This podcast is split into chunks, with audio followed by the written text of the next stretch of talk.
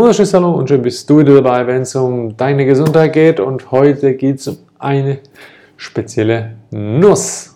Und zwar die Nuss, die bei uns sehr populär ist. Die ist auch sehr teuer. Sie schmeckt auch gut. Aus der wird reichlich Milch gemacht, veganer Frischkäse und viele, viele weitere mögliche Kreationen, vor allem in der Rohkost, wird daraus gewonnen. Und zwar sprechen wir über die Cashew. Die Cashew, eine wunderbare, cremige, zarte, nussige Nuss, also sehr, sehr lecker. Du kannst damit wunderbar feine Soßen zubereiten, sehr fettreich. Das, heißt, du kannst sie auch gut nutzen, um Joghurt daraus zu machen. Du kannst sie gut nutzen, um daraus Frischkäse zu machen. Also natürlich alles auf veganer Basis oder vegan-rohkostlicher Basis und viele weitere Aspekte. Super toll, super gut, gute Nährstoffe, gute Inhaltsstoffe drin.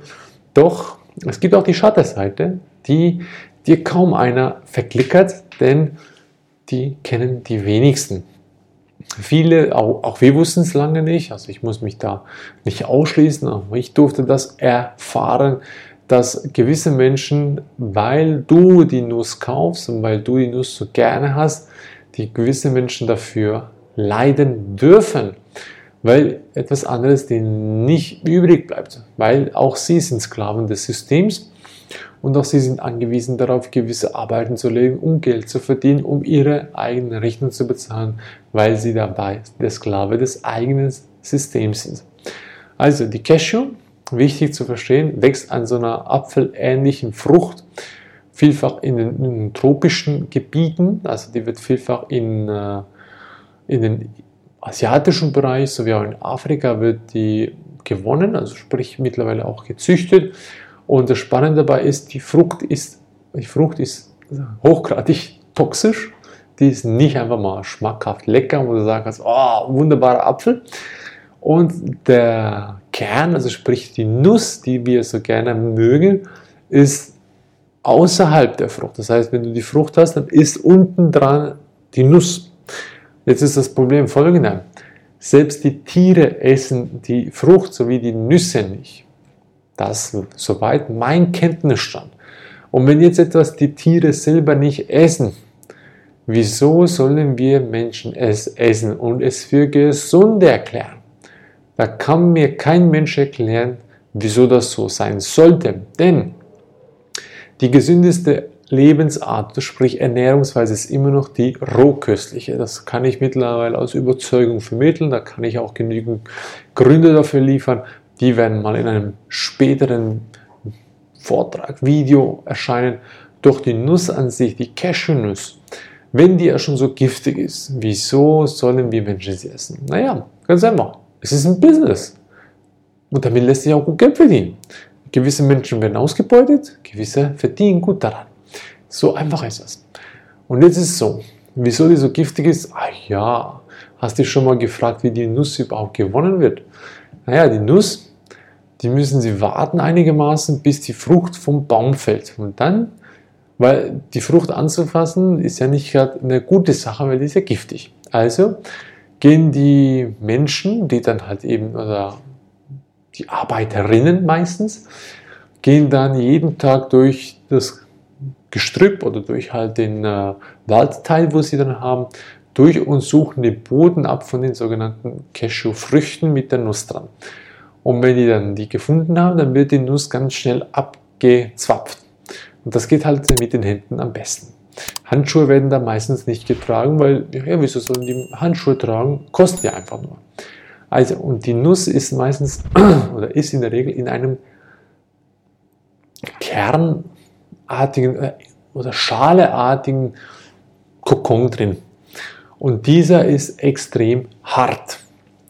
So, und die, den aufzukriegen braucht schon viel Geschick. So, und an dieser Schale ist der größte Teil des Giftes dran. Also wenn ja die Schale so unglaublich giftig ist, wie kriegen das die Menschen dabei heraus, dass die Nuss an sich gesund ist? Naja, die tun das meistens mit den Händen.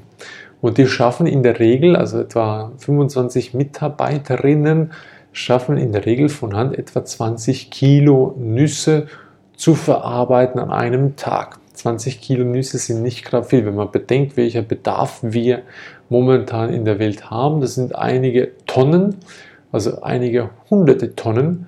Und wenn dann nur ein paar wenige Menschen 20 Kilo zusammenbrauchen und mit maschineller Hilfe kommen sie vielleicht auf 40, 50, 60 Kilo, dann kannst du dir denken, wie lange das dauert, bis einige Tonnen zusammen sind.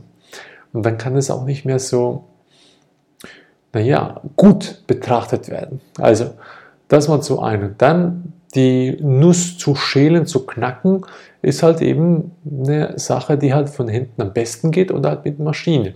Und die Maschinen leisten sich halt die meisten Hersteller halt eben nicht, weil es gibt ja kein Geld dafür. Und wieso soll ich Maschinen, weil die Mitarbeiterinnen halt billiger sind.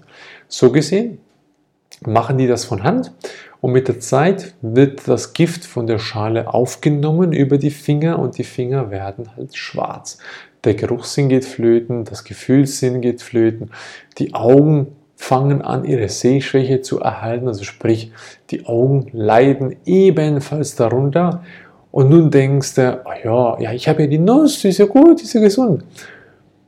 Frag dich mal, kann die Nuss komplett frei sein von Giftstoffen, wenn die Schale voller Gift ist?